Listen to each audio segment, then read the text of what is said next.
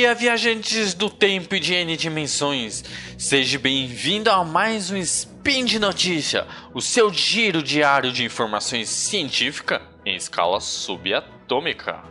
Eu sou o Léo Brito de São Paulo, hoje, dia 17 Gaia, no calendário Decátria. Quinta-feira, 5 de 7 de 2018, do calendário gregoriano, vamos falar sobre Google, ou como ideia de infinito sempre intrigou a humanidade, a equinidade e a matemática, e por fim, o músico usa matemática para refutar teorias que a Terra é plana. Vamos para a primeira notícia. Speed Notícias.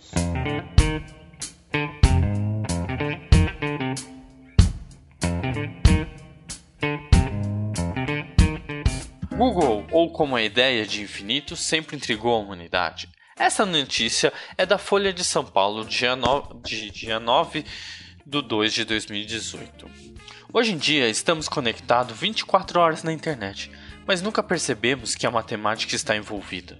Logo trazemos, uma criança propôs chamar de Coco um número enorme. Por volta de 1920, o matemático norte-americano Edward Kansas de 1878 a 1955, estava buscando um enorme para um número muito grande, como 10 elevado a 100, ou seja, 1 seguido de 100 zeros, que despertasse a atenção das crianças. Mas o sobrinho Milton, de 9 anos, propôs chamar de Coco. Esse nome foi popularizado por Kastner em seu livro, seu livro Matemática e Imaginação. O Coco é um número enorme. Para dar uma ideia, estima-se que o número de átomos em todo o universo observável seja 10 elevado a 80. Isso quer dizer 1 seguido de apenas 80 zeros. Isto é, um Google é 100 bilhões de bilhões de vezes maior. Mas, para o pequeno Milton, sabia que há números ainda maiores, até propôs um nome para um deles, Googleplex, que é 10 elevado a Google, ou seja, 1 seguido de um Google de zeros. Portanto, Googleplex é tão colossalmente gigante que não é possível escrevê-lo por extensos. Isso é, não há espaço suficiente do universo para que esses zeros sejam escritos. Olha que a curiosidade interessante. Pensando na palavra Googleplex. Em 1997, os criadores de um novo site buscaram decidir chamar seu produto de Coco, para dizer que ele seria capaz de processar enormes quantidades de informação. Só que alguém se enganou na hora de escrever e ficou conhecido como Google. A sede da empresa, na Califórnia, é chamado de Googleplex. Então agora, quando nós falamos que vamos dar uma gulgada, estamos literalmente dizendo que a gente vai procurar infinitas informações sobre as nossas perguntas. Se você pergunta, não sei o que é isso, e diz que vai dar uma gulgada, você está literalmente pesquisando infinitas informações sobre o seu assunto que você quis. Mas logo, essa descoberta é fascinante de que existem infinitas informações, infinitos números, não tem fim, pois sempre podemos encontrar um maior e é outro maior e outro maior. Então, se eu falar um número, eu posso encontrar um número maior do que esse número que eu falei.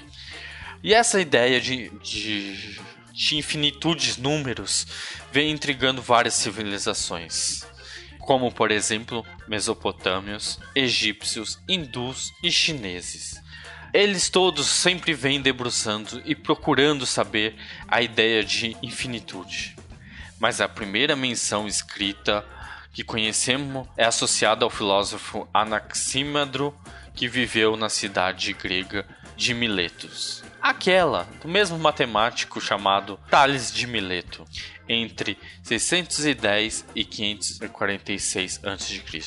Ele acreditava que a existência de um princípio original, infinito e sem limite do que se originaram todas as coisas. Já Zenon, que viveu na colônia grega Elia, na Itália, entre 490 e 430 a.C., ficou famoso por ser oposto diversos paradoxos resultantes da ideia de infinito. Mas também teve o grande Aristóteles, de 384 a 322 a.C., o mais influente dos filósofos gregos, fez uma importância distinção entre infinito potencial, algo que pode ser continuadamente construído sem limite, e o infinito atual, que já existe por completo em algum momento. Por exemplo, nossos números é infinito atual, eles já existiam por completo em algum, algum momento. Para vocês ouvintes entender melhor, vamos pensar assim: uma ótima ilustração de infinito potencial é a agenda do Google. Pode-se consultar informações e agendar compromisso em qualquer dia que seja. Seu aniversário daqui 5 mil anos, por exemplo. Mas isso não quer dizer que a agenda exista completamente no seu computador. Com todos os dias de todos os anos, não caberia. A gente é meramente só números. A questão também foi se tornando cada vez mais importante na matemática quando o inglês John Wallace introduziu o famoso símbolo do infinito, aquele oito deitado. Se tratava de infinito potencial, mas desenvolvimento da disciplina que fez em que infinito atual tivesse o papel cada vez mais relevante. Já hoje em dia, todo matemático pensa no conjunto de números inteiros como algo que existe de fato. Sim, a gente encontra qualquer número por aí. Então ele é do conjunto inteiro. Ponto, acabou. É isso que ele está dizendo.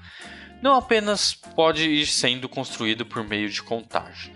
Já no final do século XIX, o trabalho do alemão Gregor Cantor era um partidário convicto do infinito atual, religioso. Ele acreditava que o Senhor Deus dispõe de todos os conjuntos infinitos, tanto quanto dos finitos, para realizar a sua obra. Segundo ele, os dois conjuntos finito e infinito têm o mesmo número de elementos. Isso quer dizer que se você tem um conjunto finito de números, por exemplo, de 1 a 10, você tem, está dizendo que tem 10 números. Não, porque você pegar um pedaço dos 5 ao 6, você vai ter infinitos números dentro deles. Então vamos rever isso. A gente diz que de 1 a 2 tem infinitos números. Sim, mas entre eles, que seriam os números decimais, são infinitamente mais números. Então, são os dois que dizem. Por exemplo, o conjunto de n, que é os números in inteiros. E o conjunto P de números pares. Tem o mesmo cardinal, mesma quantidade, pois cada inteiro pode ser posto correspondido com o seu dobro. Sim, portanto, embora n seja maior do que p, porque ele também contém números ímpares, que na verdade os dois têm o mesmo número de elementos, o conjunto infinito que tem o cardinal n são chamados enumeráveis. Então, se eu continuo com aquela ideia, se eu pego um conjunto n de 0 a 2 e eu pego um outro conjunto de 1 um, de de 1 a 2, 1,1, 1,2, é assim, esse vai ter inúmeros números, que é inumeráveis, é infinito, a gente não conta. Mas a gente consegue contar só quando a gente coloca uma delimitação. Então, por exemplo, de 1 a 2, certo, pessoal? E eles são menores conjuntos infinito e expansivo. Mas Cantor também mostrou que existe conjuntos infinitos não enumeráveis ou seja, que tem cardinal realmente maior que n. É o caso, por exemplo, dos nossos conjuntos reais, que é o que entra todos esses conjuntos, tanto número racionais como os números irracionais. Que isso pode ser ouvido no SciCast. Na verdade, Cantor descobriu toda uma hierarquia de infinitos, um dos maiores do que o outro. Então, o que, que Cantor fez? Ele pegou e começou a colocar os conjuntos em padrão. Então, por exemplo, os conjuntos do número, o conjunto dos números naturais, depois os conjuntos dos números inteiros e assim por diante. Mas já o Henri Poincaré considerava uma doença grave da matemática, e o Leopold Kant chamou-se de charlatão científico e corrupto da juventude. Isso tudo era para ser contra o grande matemático Cantor. Mas tais críticas amarguraram os últimos anos de sua vida, assim agravando suas crises de depressão.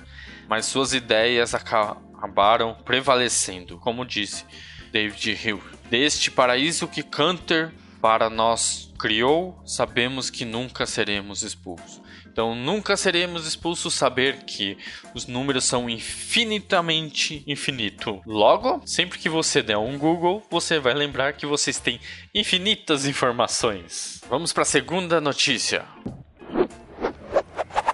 A equinidade e a matemática. Essa notícia é do jornal do Estadão de São Paulo, dia 21 de 6 de 2018. Segundo Yan Shen Chang, presidente do Instituto Siddhartha, as capacidades matemáticas fazem parte da evolução da espécie humana e, portanto, todos os seres humanos são capazes de aprender conteúdos matemáticos em altos níveis. Sabemos sempre que na sociedade temos a percepção que certas áreas do conhecimento exigiam um nível de inteligência maior do que as outras. A matemática, por exemplo, é uma das áreas que essa percepção de status é mais fortemente destacado. Os sistemas educacionais promovem a ideia de que sujeitos rápidos em matemática são mais inteligentes. No entanto, pesquisadores apontam que todos os seres humanos são capazes de aprender conteúdos matemáticos de altos níveis. Na realidade, a capacidade matemática fazem parte da evolução da espécie humana e são portanto, herdadas em nossas composições genéticas, segundo Marcos do Santon, professor titular de matemática da Universidade de Oxford, do Reino Unido. O motivo por trás do trauma de muitos alunos está em grandes medidas na má qualidade do ensino de matemática nas escolas em todo o mundo. A mentalidade matemática, segundo Joy Boller, da Universidade de Stanford, Estados Unidos, trazem um novo olhar para a matemática, quando estabelece que ela deve ser ensinada como uma disciplina aberta, criativa, visual, não apenas um conjunto de procedimentos a serem memorizados. Ele também defende que tem que ser revolucionados os estudos na área ao questionar, pesquisar e propor reflexões profundas sobre o ensino desta disciplina, até que seus estudos levam uma discussão para outro patamar quando afirma que todas as capazes são capazes de aprender matemática em alto nível, independente de gênero, classe social, etnia. Assim, o Joy Boyle mostra evidências consistentes de que como a educação matemática e as grandes curriculares transmitem mensagens equivocadas nas últimas décadas da população. Não é quer dizer que nós, é, matemáticos, somos super inteligentes Todo mundo pode se, se aprender matemática. O certo é você valorizar, não deixar aquela criança que fala que não gosta de matemática desde os 5 aninhos, mas sim despertar a sua criatividade, seu ânimo de pesquisar sobre. Então, uma pesquisa recentemente mostra que das cinco áreas do cérebro ativadas quando estamos em contato com a matemática, duas são visuais. Em função disso, sem os elementos visuais, estamos utilizando apenas 60% da capacidade cerebral. Isto é, estamos limitando a população a dirigir 60 km por hora numa estrada que poderia ser 100 km por hora. Talvez esse seja o motivo pelas qual poucos chegam ao destino final de seu percurso educacional com as habilidades matemáticas esperadas. Acreditando no potencial de mudança acerca desses paradigmas de ensino da matemática, colocamos esforços em dar professores brasileiros acesso a este trabalho, em primeira mão, da professora Joy Boiler. Em setembro de 2017, ela lançou o livro chamado Mentalidades Matemáticas Estimulando o Potencial dos Estudantes por meio da Matemática Criativa, das mensagens inspiradoras e do ensino inovador. E essa, esse livro já é uma obra de best-seller nos Estados Unidos e já foi traduzido por mais de 15 idiomas. Se você quiser, pode acessar gratuitamente esse material de referência em parceria com a Fundação Itaú Social Traduzido todo o conteúdo do portal YouCubed, até o momento teve mais de 25 milhões de acessos. Assim, podemos trazer aos professores brasileiros ferramentas eficazes para resgatar o propósito do ensino de matemática. Com isso, apoiar todos os alunos brasileiros e aprender matemática em níveis mais altos. Assim, cada vez melhorarmos o nosso ranking na educação matemática. Vocês já ouviram falar que existem pessoas que acreditam que a Terra é plana? Então, essa notícia é sobre desmentir essa teoria. Um certo dia, um músico usa matemática para refutar a teoria que a Terra é plana. Essa notícia foi do dia 19 de 6 de 2018. O músico Greg Bagel, de 47 anos, usou a matemática pura para provar definitivamente aos seus defensores que a Terra é plana, que nada disso faz sentido. Essa é a verdade. Portanto, o artista tirou algumas fotos do Lago Michigan, um local desde que jovem me intrigava. Eu acostumava a olhar pelos horizontes milhares de vezes e me perguntava: eu estou vendo uma curva ou minha mente está me pregando peças? Eu olhava muito para isso quando eu era criança. Uma boa pergunta, se que sempre questionou esse matemático. Só que diferente da galera que simplesmente assumiu que a Terra era plana, por conta disso ele fez alguns cálculos. Ele foi lá, pegou o Google Earth com a ferramenta conseguiu concluir o motivo pela que ela parece plana, mesmo sendo esférica. Ela parece, não quer dizer que ela é plana. A distância em linha reta entre as duas margens é de 13,5 quilômetros. Para saber se esse trecho é curvo ou reto, ele comparou a tal percurso à circunferência da Terra, se esta é de 40.075 quilômetros. Então, esses 13,5 quilômetros responderam a um ângulo de aproximadamente 0,12 graus. Primeiro, ele mostrou como seria uma curva de 1 grau em uma circunferência de tamanho da Terra, e por isso só já é reta o suficiente. Quando ele mostrou o ângulo de 0,12 graus, então foi possível perceber que é quase insignificante, mas ainda é plano. O problema é que nossa visão só capta um trecho muito curto do tamanho do planeta. Isso é, isso faz que nós não enxergamos o planeta como circunferência. A gente só enxerga sempre o planeta nas nossas visões reto. Logo, a Terra não é plana só porque nós enxergamos isso. Isso também já foi provado pelo matemático Erastótenes quando ele percebe que a sombra em duas cidades no mesmo horário tem posição diferente. Isto é, a Terra é circunferência, ela é redonda, oval na verdade. Não, ela é circunferência achatada pelos polos. Essa é a verdade. Então, não tem mais essa história que a Terra é plana. Então, eu acredito que vocês tenham gostado. Lembrando que todos os links comentados estão no post. Deixe também seus comentários, elogios, críticas e sugestões. Qualquer informações que queira nos dar, comente aí no post. E lembrando também que esse podcast só é possível graças ao seu apoio no patronato do SciCast, como no Padrim, como no Patron e agora também no PicPay. Boa viagem!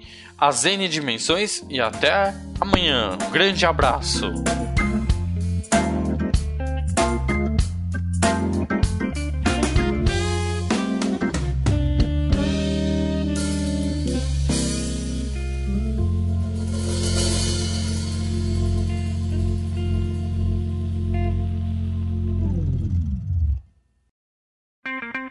Edição por Felipe Reis.